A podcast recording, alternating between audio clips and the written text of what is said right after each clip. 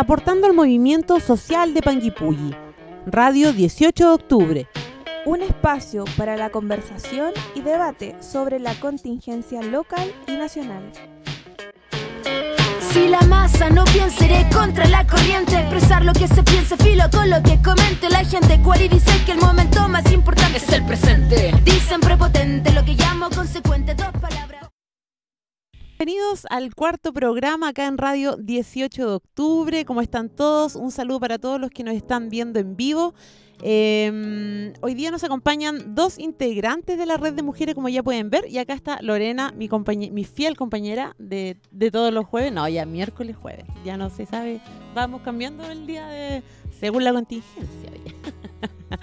eh, recordar que nos pueden seguir por nuestras redes sociales, Instagram, Facebook y prontamente vamos a volver con los capítulos en Spotify, porque ahí tuvimos un problemilla técnico, pero para, yo siempre digo, para los flojillos que no quieren estar ahí con el Facebook abierto, pueden después, mientras están estudiando, trabajando, pueden escuchar el programa. Como ya decía, este es el cuarto programa, es eh, nuestro espacio que nace de las personas que estamos movilizadas acá en Panguipulli con la idea de generar un, un espacio de conversación, de diálogo, de debate con distintas personas que nos van a ir acompañando en todos nuestros programas. Lorena. Buenas tardes, Tamara, Maida, Ángela, eh, saludar a quienes hoy día nos escuchan. Bueno, como la Tamara decía, hoy día el programa vamos a hablar de feminismo, y nos acercamos ya al 8 de marzo. Eh, este año son 112 años desde eh, este 8 de marzo, ¿verdad? Donde las mujeres en una fábrica de Estados Unidos son quemadas por su patrón. Este hecho trágico, ¿verdad? También marca un hito importante para, para la lucha sindical y de reivindicación de los derechos laborales. Eh, y es por esto que hoy día nos hemos, ¿verdad? Estamos haciendo este programa eh, para conmemorar a estas mujeres, para conmemorar a las mujeres que día a día en la actualidad siguen luchando por las mejores condiciones de vida, de trabajo eh, y por la transformación de una, de una sociedad que sea más equitativa, más igualitaria, más respetuosa. Y yo creo que desde hace un par de años ya el movimiento feminista ha ido instalando diversos temas, ¿verdad? que hoy día hayan copado la agenda eh, la opinión pública ya reconoce ciertos temas ligados a la lucha feminista y eso es bastante importante. Eh, cabe destacar también, y que lo hemos hablado quizás en otros espacios, eh, cuán importante es la familia, pero también los espacios educativos que tienen los niños y las niñas hoy día. Y de eso también hoy día vamos a hablar, de educación no sexista y cuán importante es la labor de la educación para la transformación de la sociedad. Imposible hoy día que generemos transformaciones estructurales que no vayan de la mano con la educación. Así que este programa de hoy día va a estar dedicado eh, a las mujeres en su 8 de marzo. Vamos a conmemorar este día, así que los invitamos para, para seguirnos escuchando. Como bien tú decías, Lore, eh, no solo recordar el 8 de marzo, sino también eh, a lo largo de nuestros días también recordar a, Macarena Valdés, que muere eh, por defender eh, su territorio, por defender el medio ambiente, activista de acá de la zona, a Nicolás Aquintremán, activistas socioambientales, recordar también a, Gabriela que ahora se promulga se promulgó su ley hace la ley hace unos días que lleva su nombre eh, y así a tantas mujeres que que están trabajando, que, trabajan sin cesar, que no paran, que y, en muchos casos han tenido que, entregar hasta su vida, ¿cierto? Por defender lo que, lo que consideran justo. En la misma línea, Tamara, hace un par de días, el día 3 de marzo de 1816, como una fecha, como una efeméride, la boliviana Juana de Azurduy, al frente de 200 mujeres indígenas, derrota a las tropas españolas. Así que también en nombre de ella y de tantas mujeres iniciamos este programa.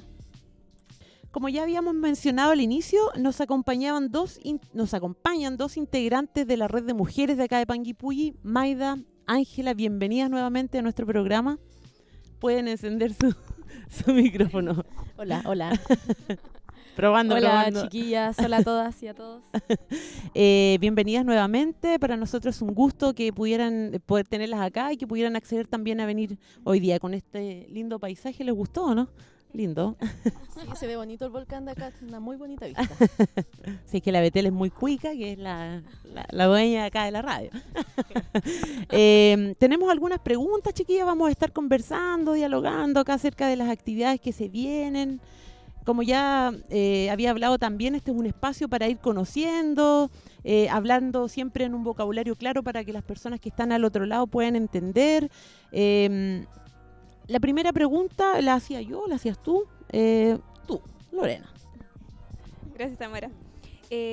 Chicas, para que las personas que hoy día no conocen tanto lo que hace la red, eh, ustedes nos podrían contar qué es la red de mujeres, hace cuánto tiempo funciona Panguipulli, ustedes hace cuánto tiempo están participando del espacio. Bueno, la red de mujeres de Panguipulli es un grupo de mujeres que son habitantes del territorio de Panguipulli y que se forma más o menos como el 2016, más o menos, eh, por un grupo de mujeres que sentíamos la necesidad de generar un espacio de apoyo mutuo, de confianza y de empezar a problematizar ciertas eh, cosas del ser mujer. Eh, y desde ahí eh, ha sido un espacio como reflexivo, de autoformación y de hacer también actividades abiertas a la comunidad para con- eh, reflexionar juntas y repensar eh, cosas que a veces dábamos por sentadas. Entonces, la idea del grupo también es un poco soñar con vivir de una manera distinta, relacionarnos de una manera distinta con las otras personas del territorio y con el territorio en sí mismo. Maida, ¿cuántas, ¿cuántas mujeres conforman esta red? ¿Aprox? más o menos debemos ser unas 10 mujeres, Ah, perfecto. más o menos. Ya, O se- por ahí. Por ahí. sí. Eh, en relación a, a- a la temática eh, o, o al tema del feminismo que está tan cierto en boga, machismo, feminismo, quisiéramos poder definir esas dos palabras. No sé quién de ustedes nos puede ayudar, por ejemplo, a definir feminismo. ¿Qué es? La gente se preguntará. Eh, bueno, claro, el feminismo en estos últimos años, eh, con esta cuarta ola que se le llama, ¿no es cierto?, de, de procesos de, ¿no es cierto?, y construyéndose como, como en esta identidad, ha logrado traspasar varias fronteras y varios prejuicios también al respecto de qué significa este movimiento, que también es una posición, ya una posición concreta en la vida y mm, también es una forma de pensamiento, incluso hay corrientes, ¿no es cierto?, intelectuales que eh, se identifican con el feminismo es un, es una- un movimiento bastante amplio también. ¿Ya? El feminismo abarca desde mujeres obreras hasta intelectuales, dueñas de casa, ¿no es cierto? mujeres indígenas. El feminismo tiene corrientes también eh, antirraciales, ¿sí? Eh, anticlasistas, tiene también eh, diferentes em, connotaciones dependiendo, ¿no es cierto?, de las mujeres que adhieren a ese movimiento. Em, entonces, eh, cuando hablamos de feminismo, hablamos de una corriente que pretende, eh, en el sentido más simple de la palabra, eh, buscar eh, la igualdad entre los seres que habitan este espacio que llamamos tierra, este territorio, ya sea en los aspectos más, territoriales como los aspectos internacionales. Ya Eh, el feminismo entiende que mujeres, hombres o otras identidades tenemos la misma, los mismos derechos y las mismas posibilidades y derecho a tener posibilidades y oportunidades al respecto de beneficios o de poder disfrutar de estos espacios y de la naturaleza, de lugares comunes. Eso básicamente, ¿no es cierto? Hablarlo eh, como en, en un lenguaje más bien amigable y entenderlo desde ese punto de vista. ¿Y machismo? Bueno, el machismo, no sé si quieres hablar tú o continúo yo. Ya. Ahí vamos. claro, bueno, el machismo eh, se le llama a, a la estructura patriarcal, ya en, en teoría o en, en- en esto que el feminismo ha ido construyendo, eh, ¿no es cierto?, Eh, en todos estos años. tiene la apuesta y la propuesta de que existe un sistema, un orden, ¿no es cierto? Un orden, una forma de, de vivir que está basada en el patriarcado y el patriarcado es la dominación que existe eh, sobre las mujeres desde este sujeto llamado hombre, ¿ya? Ahora eh, el machismo es más bien la interpretación más latina de ese, ¿no es cierto?, de ese fenómeno, de esa idea, de esa construcción social que es el patriarcado, ¿ya? Ahora, eh, también se habla mucho, como en una frase sencilla, quizás es como la- el machismo es la creencia de que el hombre, el varón eh, heterosexual, al que le gustan los varones también, se relaciona sexual y afectivamente con varones, eh, es superior a las mujeres. Entonces es como esta creencia de los hombres tenemos superioridad intelectual, de fuerza física, eh, y por lo tanto podemos ejercer ciertos privilegios sobre las mujeres, conocidas, o sea, como entendía, las sujetas mujeres. Y también quienes no entran como en esta estructura de ser hombre o mujer, que serían las disidencias sexuales. Muchas gracias, Mayla. Eh, chicas, cuando em, estaban conversando, eh, surgieron algunas palabras, por ejemplo, que es el, patriarcado, y de repente uno puede leer también frases que dicen que es contra el capitalismo, contra el patriarcado. ¿Y qué, qué significa eso eh, para quienes hoy día nos escuchan? Bueno, el capitalismo y el patriarcado son muy buenos amigos y se retroalimentan permanentemente. Por lo tanto, el feminismo también eh, es de por sí eh, anticapitalista. Eh, y que tiene que ver con que el capitalismo se sustenta también en una verticalidad. Hay seres más importantes, hay cosas más importantes y en el meollo del asunto está el dinero también, que ese es como el, el rollo del capitalismo, pero dentro de la estructura patriarcal también hay una verticalidad donde hay seres más importantes.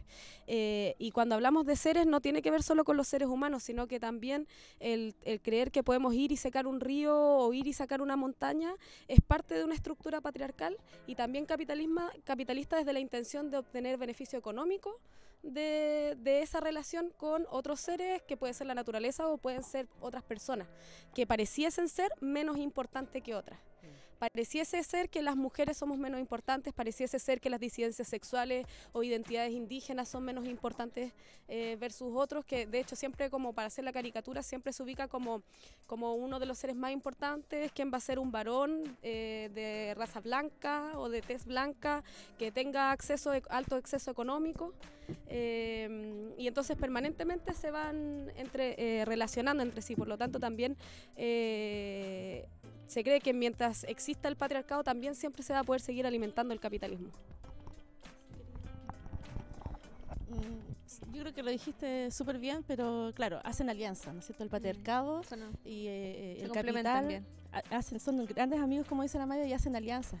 Entonces eso hace que se vuelva mucho más complejo abordar este tipo, ¿no es cierto?, de, de mm, de constructos, de formas de ver la vida desde la superioridad de ciertos seres. Entonces, eh, eso hace que finalmente el feminismo eh, tenga, ¿no es cierto?, mm, participación y, tome banderas de lucha que son súper transversales también.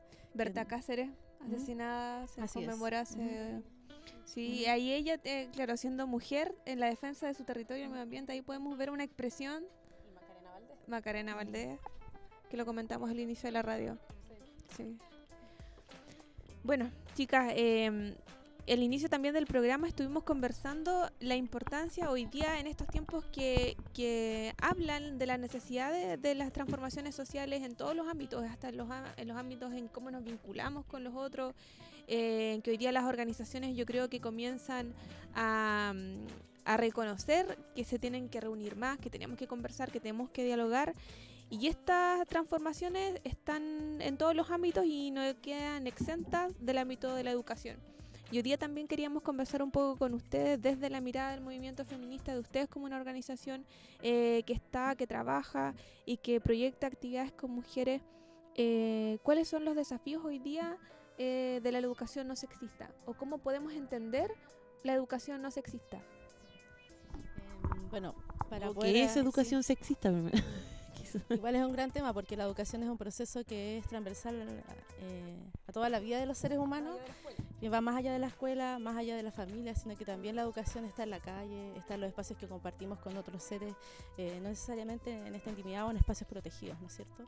Em, igual quisiera hacer como un enlace con el tema anterior que estuvimos hablando del feminismo, que se me quedó ahí el detalle, em, que em, nos han preguntado o nos ha pasado, ¿no es cierto?, eh, que nos preguntan harto sobre, no sé, como si el feminismo fuera como el, ¿no es cierto?, el, como el opuesto, ¿no? es como, como la misma versión del machismo, pero en, eh, en mujeres, ¿no es cierto? Y la verdad es que no, ya la verdad es que el feminismo eh, finalmente es una, es una corriente de pensamiento, es un movimiento que está basado en la igualdad, ¿no es cierto?, de oportunidades y y no es la superioridad sobre otros seres, ¿ni? sobre hombres, ni sobre otras identidades, otra construcción de seres, ni tampoco sobre la naturaleza. Más bien, ¿no es cierto?, es un movimiento que pretende la igualdad, lo repito bastante. Y claro, y la equidad también, ya eh, entendiéndola como un proceso donde todos tengamos acceso a las mismas oportunidades. Eh, lo que pudiésemos entender es que también el, el machismo, el patriarcado, como lo hemos llamado, puede tener, ¿no es cierto?, expresiones en, en cuerpos o en cuerpos eh, de mujeres. ¿Ya? pueden haber mujeres también que se crean o que piensen o en su construcción o que tengan creencias sobre sentirse superiores a otros seres, ¿no es cierto?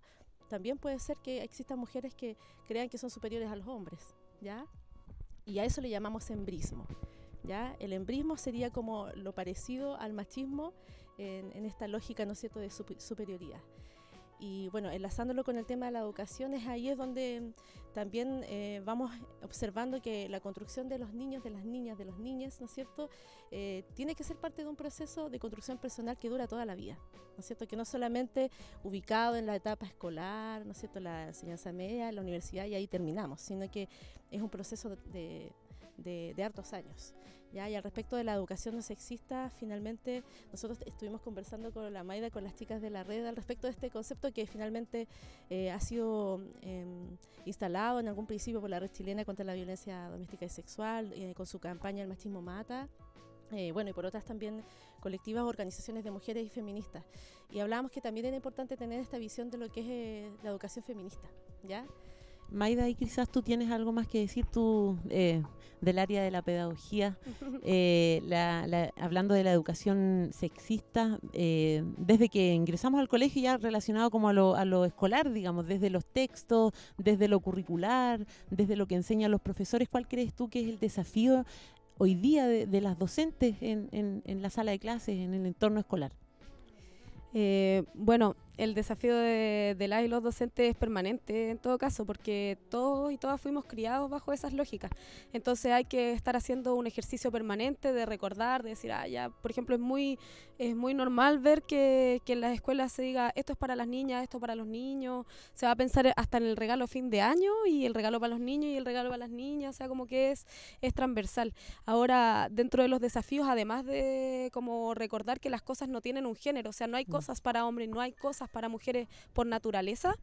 Eh, hay que permanentemente también pensar en que cuando estamos educando, vamos, cuando vamos contando el relato de, de la vida, eh, vamos mostrando también y a lo largo de la vida también o de la historia, pareciera que las mujeres no existen, por ejemplo, en la historia. Si hablamos de, no sé, grandes luchadores de la historia, hablamos de varones, si hablamos de astronautas son varones, si hablamos de la ciencia son varones. Entonces también pasa por eh, empezar a hacer ese ejercicio de que las mujeres existamos en el relato constante, que las niñas cuando crezcan sepan que pueden ser lo que quieran. Eh, yo creo que eso es como el ejercicio constante. Chica, eh, a mí me llama mucho la atención, yo he podido un poco revisar, hay harto material bibliográfico en torno a, este nexo, ¿verdad?, de la educación, em, temas de género, de feminismo. ¿Y por qué será que hoy día a las escuelas y a los espacios educativos les cuesta tanto eh, en gestos que son súper prácticos como regalar eh, juguetes y, hacen la diferencia? Porque uno dice, el, el ejemplo típico de que uno plantea es, no le coloque rosado si es niñita. Y uno ya lo tiene como bien integrado. También puede usar otros colores. Y uno piensa que es de pelo grullo que, que no tienen que regalarle muñeca y a los otros chicos las pistas, pero ¿por qué eso se insiste siendo que hay tanta bibliografía y hasta del mismo ministerio se habla? ¿Cuál será lo que no logra conectar como entre lo que uno puede leer y la realidad? ¿A dónde está esa, ese margen? ¿En qué parte se pierde? Me pregunto lo mismo, Lore. como que me pregunto qué es lo tan difícil de entender. Si vamos a hacer un regalo para un curso, ¿por qué no podemos elegir un regalo para todos?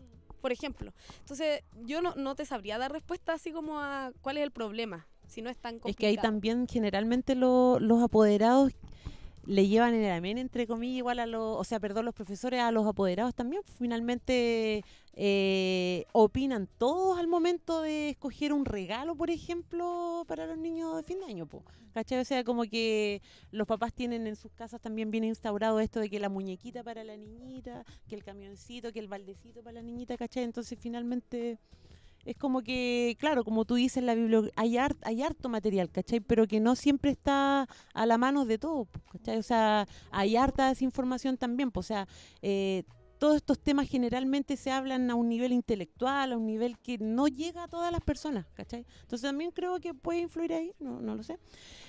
Uh, Eh, yo quisiera hacer como un aporte que no podemos olvidarnos que eh, existen siglos y siglos de construcción de ese pensamiento, ¿no Mm. es cierto? De distribución de los roles asignados a ciertas corporalidades. Entonces, eh, es un proceso largo el cambio cultural, porque chiquillo, involucra un mm, proceso personal también. Correcto. ¿Y creen ustedes que ha habido algún avance o no en, en, en lo educacional, digamos? O, o- Porque yo me acuerdo cuando iba a la escuela, hace tres años ya, eh, que a las chiquillas nos hacían, por ejemplo, bordar y tejer nomás, pues y eso era para nosotros. Y los hombres se iban a las clases de música, a las clases de ciencia. Eh, entonces, de cierta forma, quizás igual ha ido cambiando un poco, evolucionando de alguna forma. Los, los profes, ahora hay profes jóvenes, ¿cachai? Bueno, la esperanza está, pues, en que podamos algún día... O sea, como decía la Ángela, el proceso de cambio cultural es súper lento, lento. pero Mm. sí podemos ir viendo pequeños cambios, que hay ciertas personas al menos que, que están instalando las preguntas en, en las escuelas.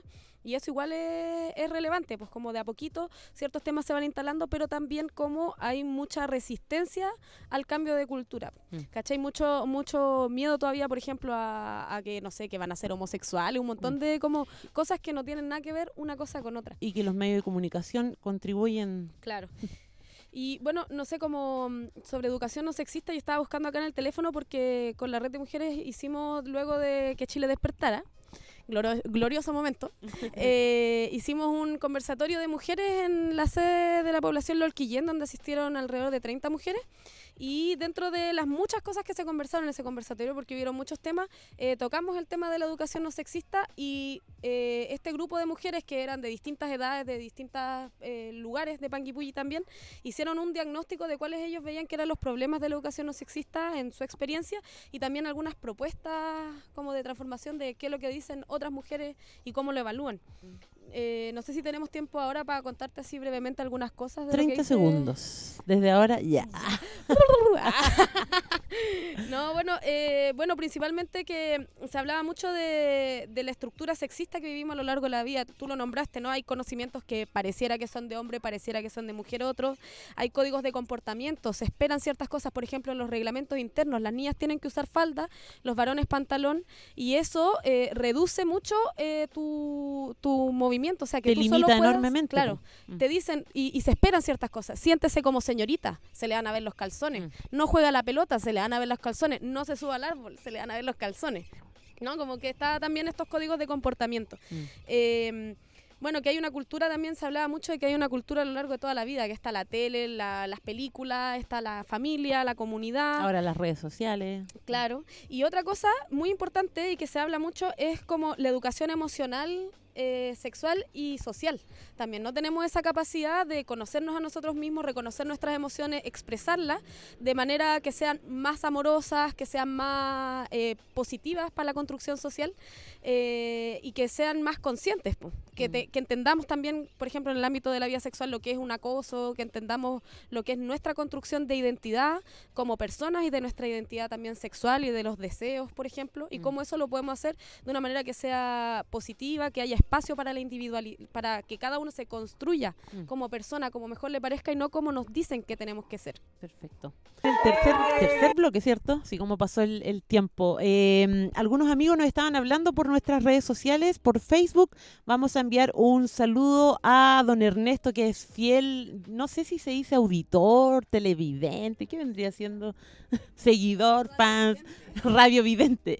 Eh, don Ernesto, un súper saludo para usted. Para mm, mi primo, el Andrés, saludos. Eh, Yesenia Latorre eh, nos comenta, eso mismo iba a decir, el cambio, es- eh, hablando de la educación sexista, eh, eso mismo iba a decir, dice, el cambio está en el recambio de profesores en el colegio que estudian mis hijos, hay profesores que hicieron clases a mi madre, eh, nada contra ellos, pero creo que la nueva educación pasa por ahí. Sofía Cariqueo nos envía un bacán y dice el tema de hoy, son secas y eso sería. Recordar que nos pueden seguir por nuestras redes sociales, Instagram, Facebook, pronto en Spotify. Y se nos habían quedado dos preguntitas en el tintero, ¿cierto? Y una de esas era, chiquillas, preguntarles cuáles son los desafíos del movimiento feminista a nivel local y nacional.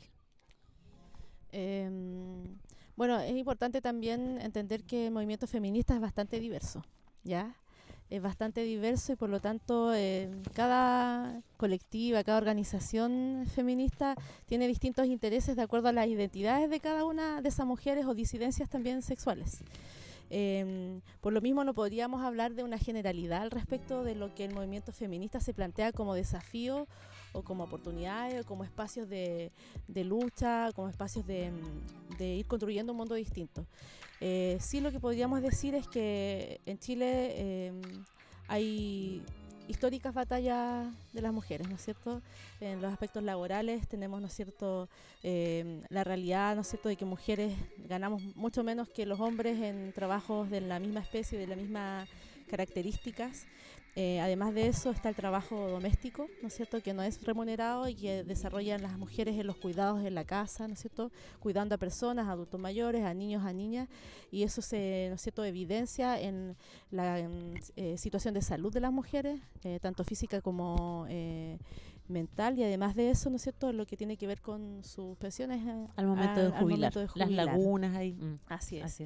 Bueno, otra de los desafíos también tiene que ver con el derecho al aborto ya y el derecho a decidir sobre nuestras cuerpos, eh, que nos parece súper importante. Aquí trajimos el pañuelito verde que simboliza que también nuestra red es, eh, está a favor del aborto libre, eh, de la educación, ¿no es cierto?, al respecto de nuestro cuerpo y de, cómo podemos hacerlo también para poder ser mujeres que decidamos ser madres y no que se nos imponga, ¿ya? Ese es un desafío súper importante también para nosotras que estamos ejerciendo constantemente. nos planteamos también la educación, como lo estábamos conversando anteriormente, y también el derecho a la salud ya sin discriminación, sobre todo de las identidades que no son cis, o sea, las identidades que no son las clásicas, por ejemplo, hombre y mujer, sino que también entendiendo que hay seres, hay construcciones de seres humanos, ¿no es cierto?, que no son hombres y mujeres, ¿no es cierto?, que tiene que ver con eh, los transexuales, travestis, ¿no es cierto?, y todas esas identidades que en el momento de acceder a la salud y a la educación son discriminados. Y obviamente el feminismo, eh, siendo un movimiento que partió al margen, en la marginalidad, eh, no se olvida también de esas identidades. Em, bueno, no sé qué más podemos decir al respecto como de lo principal. bueno, eh, hay, hay, múltiples en realidad como temáticas, como decía la Ángela, como si pensamos en el momento más actual, como hay un grupo de feministas que, que trabajan más en la vida institucional, que estuvieron eh, dando la pelea por la paridad ahora para el proceso constituyente, por ejemplo. Eh, también hay feministas, ecofeministas que están en las luchas de las defensas de los territorios.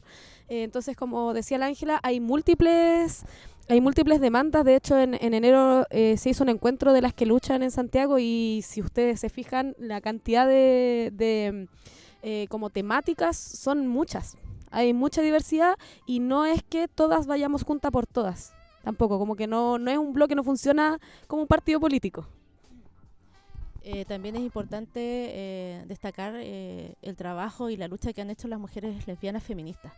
Eh, tenemos el caso de Nicole Savera, que fue asesinada, eh, donde todavía no se encuentra justicia. Eh, el Estado chileno y bueno, las instituciones más bien formales se han hecho, bueno, han, han, prestado oídos sordos a esta situación y no es menor la situación que viven las mujeres lesbianas en Chile.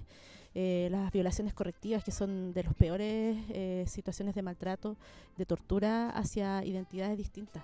Entonces eso también nos preocupa y también eh, como feministas nos hacemos parte de esa lucha y solidarizamos también con, esas identidades. Chicas, eh, junto al 18 de octubre no solo despierta verdad Chile en la búsqueda de mejores condiciones de vida, de dignidad, eh, de hacerse cargo de un país totalmente injusto, con una brecha, con brechas en todo sentido, yo creo, de lo que uno se puede imaginar, salariales, de justicia, de condiciones de vida, de vivienda, violencia y género.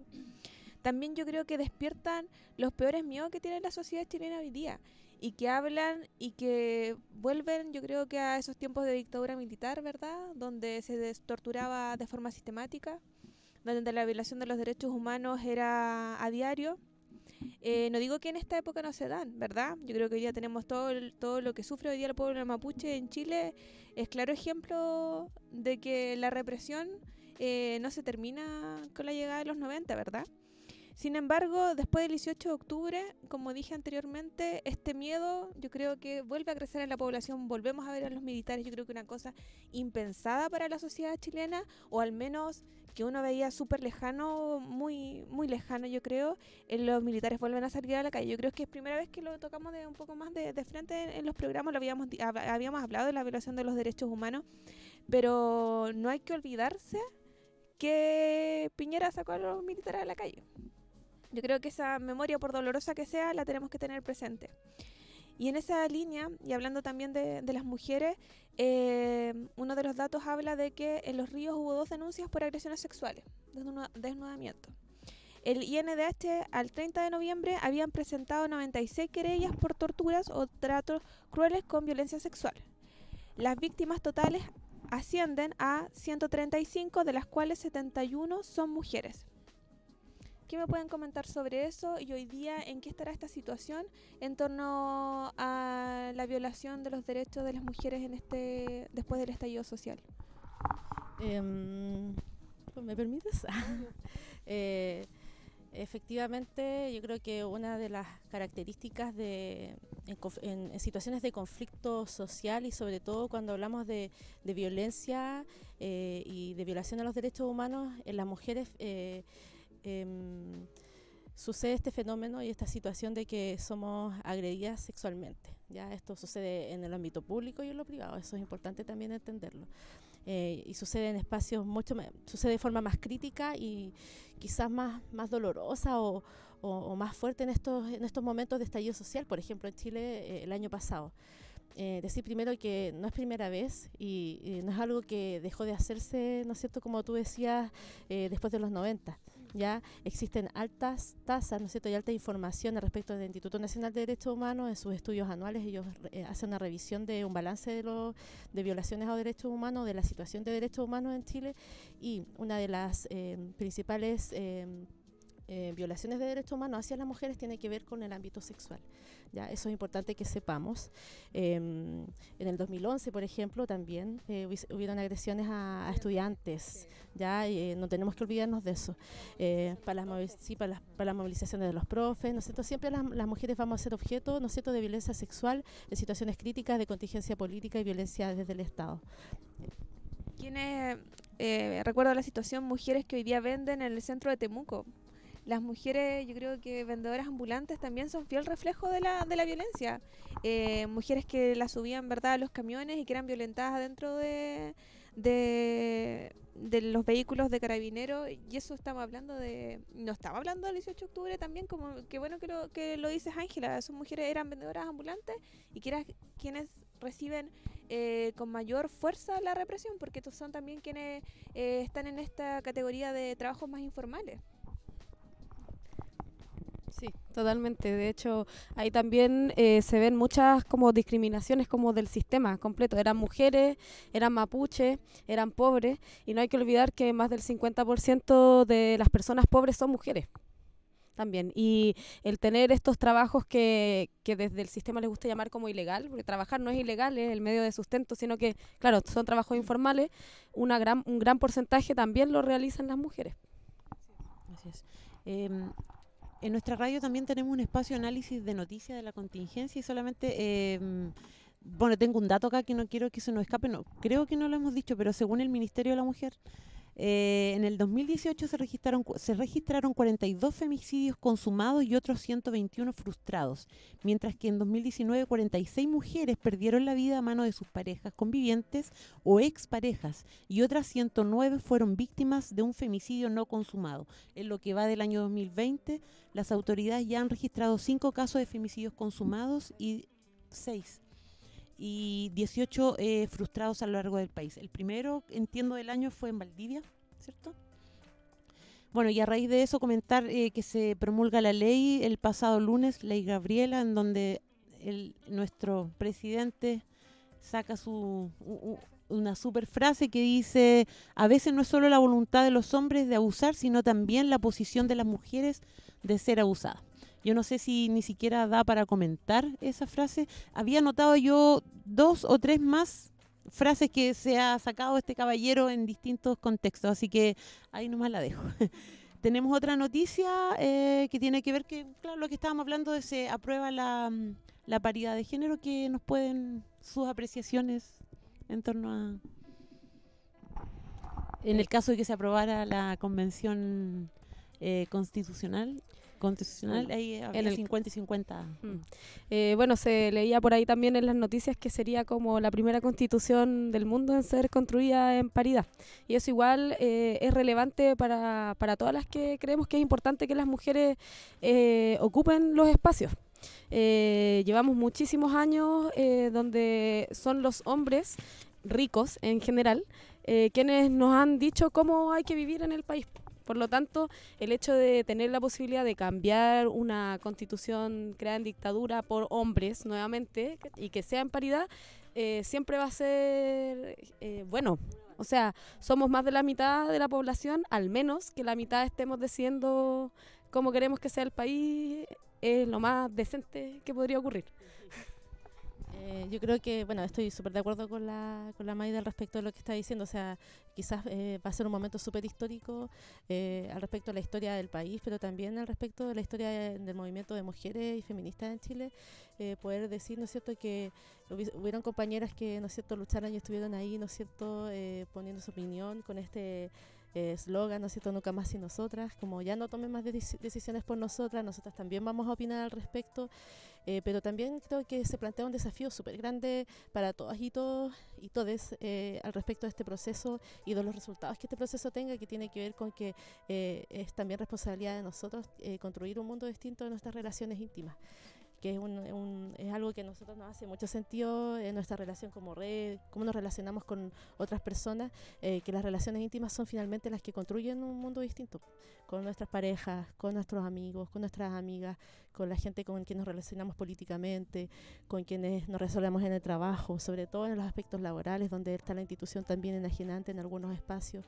Eh, porque como hablamos delante, eh, no hay que olvidar que son siglos y siglos de una estructura patriarcal, ¿no es cierto?, eh, del auge del capitalismo, donde las lógicas son, ¿no es cierto?, el dinero y donde nos olvidamos, ¿no es cierto?, de las relaciones afectivas y de lo importante que es poder hacernos bien y construir un mundo también eh, distinto desde otras lógicas.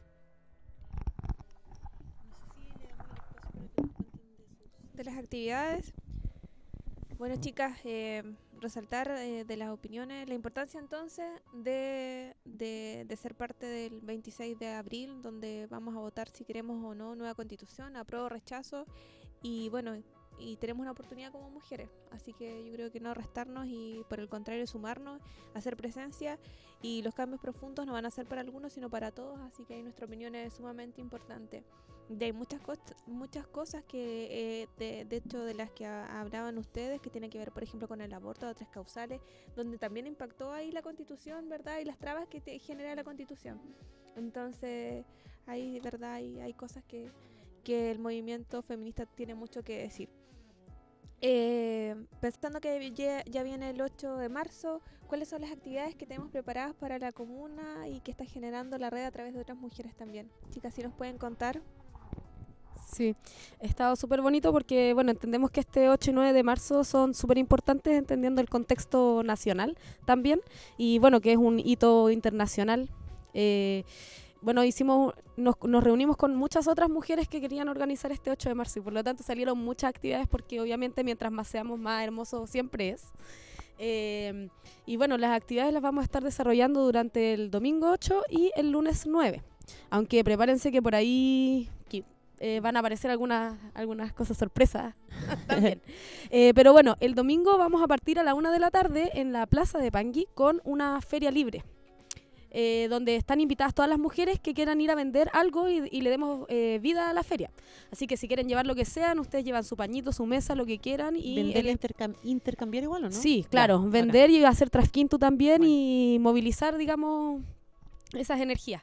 También vamos a tener varios talleres abiertos, no sé si por aquí eh, tenemos, bueno, un taller de confección de capucha, un taller de danza árabe y crecimiento personal, eh, un taller de meditación, uno de eh, manejo, construcción y manejo seguro de antorchas, uno de yoga para el periodo menstrual, un taller de separatismo y taller de batucada. Bacán. Y tentativamente, porque por ahí una chiquilla también nos escribió, quizás hacer un taller de baile batuquero. Buena. Oye, eh, ¿ustedes tienen páginas Sí. para que se enteren ahí en Instagram y Sí, Facebook? En Instagram y Facebook, Red de Mujeres Panguipulli. Bacán. Lo buscan. Mm. Bueno, el, el día domingo, luego de estas actividades de la feria y los talleres, vamos a hacer una marcha que está convocada a las siete y media de la tarde, eh, que va a ser la marcha de las brujas encapuchadas, así que las invitamos a ir caracterizadas de brujas, llevar lo que quieran y también obviamente sus antorchas o velas. Eh, no sé, Ángela, si quieres contarle un poco por qué decidimos... Sí, bu- bueno, eh, algunas personas nos han preguntado por qué la marcha de las brujas, si es como el Día de la Mujer Trabajadora, que tiene que ver las brujas con las mujeres. Algunas nos decían también, oye, pero es que van a decir que somos brujas de verdad, porque siempre nos dicen que las mujeres somos brujas. Nos tienen Y catalogados. sabes que la verdad es que en el fondo también es un, un momento de reivindicar a, ¿no es cierto?, a las brujas, que igual es un concepto bien colonizante, ¿no es cierto?, porque las brujas son como de la, ¿no es cierto?, de la historia más europea, el concepto de bruja, witch, ¿no es cierto?, Mm. esta bruja clásica con el sombrero, la nariz grande, que hace ¿ya? Eh, para nosotras eh, ese, esa historia, ¿no es cierto?, de mujeres que tenían sabiduría, que tenían conocimientos, que ejercían esos conocimientos, que trabajaban al respecto de eso, que conocían las hierbas, que conocían la naturaleza y podían, ¿no es cierto?, eh, construir y ejercer poder desde ese conocimiento, eran las llamadas brujas y nosotros las reivindicamos también. Así como reivindicamos otras construcciones de conocimiento, como por ejemplo las mujeres eh, mapuches, la machi, ¿no es cierto?, y otros, otras construcciones de ser, ¿no es cierto?, de, de conocimiento distinto ya que eh, la ejercían básicamente y, y- y generalmente las mujeres. Así que esa es la idea de poder reivindicar el, el rollo, ¿no es cierto?, de, de invitar a las, a las compañeras, a las amigas, ¿no es cierto?, de... que, que las brujas finalmente eh, sí somos brujas y lo vamos a reivindicar y no, no nos importa, ¿no es cierto? Eh, señalar algo súper importante, eh, este 8 y 9 de marzo eh, las actividades son separatistas. ¿Qué quiere decir eso? Que las en las actividades están convocadas mujeres, mujeres o disidencias sexuales. Sexual. ¿ya? Así que los varones que este 8 y 9 de marzo eh, acompañen ya, y apoyen a sus compañeras, se queden con los niños que se tengan que quedar en la casa o las niñas, eh, las, apo- las apoyen en, en tareas, ¿no es cierto?, donde ellas necesiten dejar para poder estar eh, y que, ¿no es cierto?, este espacio sea de construcción eh, y apoyo y solidaridad entre nosotras. Y aprovechar de pasar al dato a los chiquillos que a lo mejor no tienen a nadie a quien apoyar para que vayan. Júntense, chiquillos, entre ustedes. Hablen sobre su rol en toda esta situación. Piénsenlo.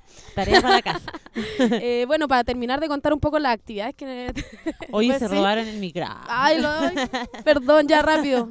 Vamos a hacer después un círculo de brujas en la playa para cerrar porque este domingo 8 es luna llena. Ah, Y bueno, a encender ahí el, eh, la- la- las mujeres estamos súper conectadas con la luna, así que Mm. así construir un, un momento de Nebuen Pusomo, la fuerza de las mujeres.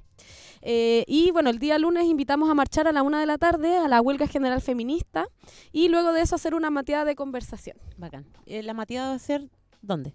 en la Plaza En la Central plaza. después de la marcha.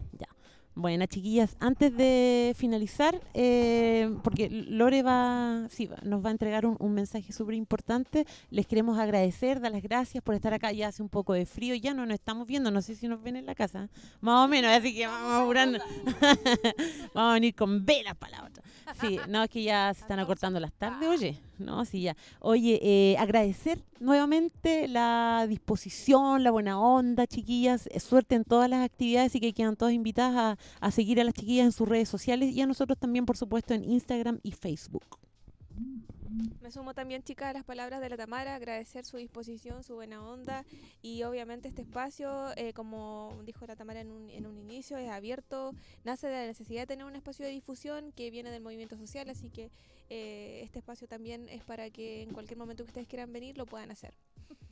Eh, y voy a leer una cita un poquito larga, pero creo que es bastante importante, es de Gabriela Mistral.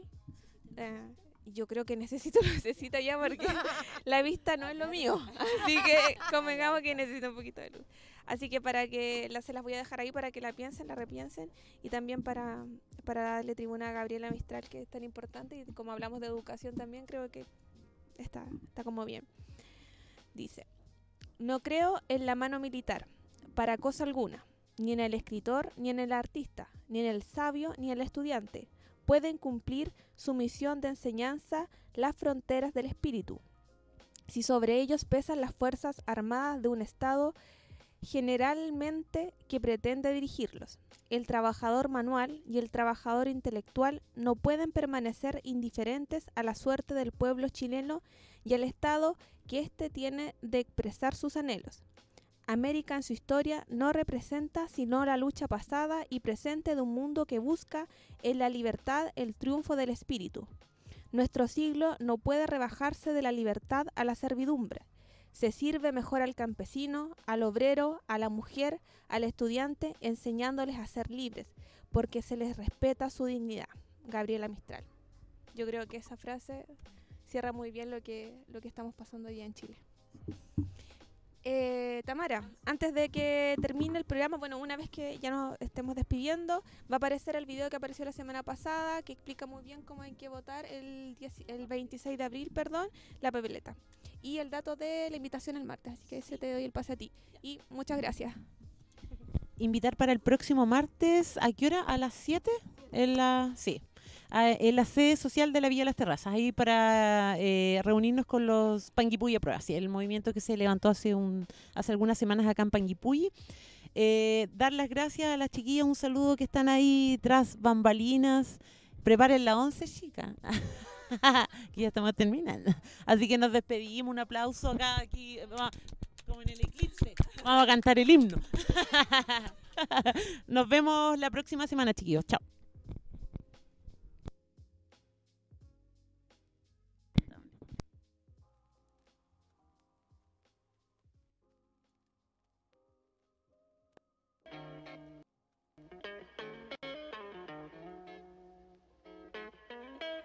Así serán las papeletas del próximo plebiscito constitucional. En la primera papeleta se preguntará, ¿quiere usted una nueva constitución? Y tendrá dos opciones para escoger, apruebo o rechazo.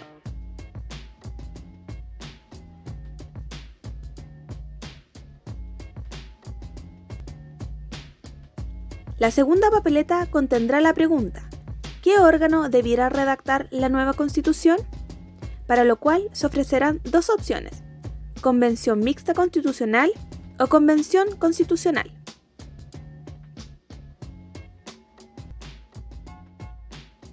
Recordar que la forma correcta de votar es marcando una línea perpendicular a la línea horizontal de la opción escogida. Este 26 de abril, todas y todos por una nueva constitución para Chile.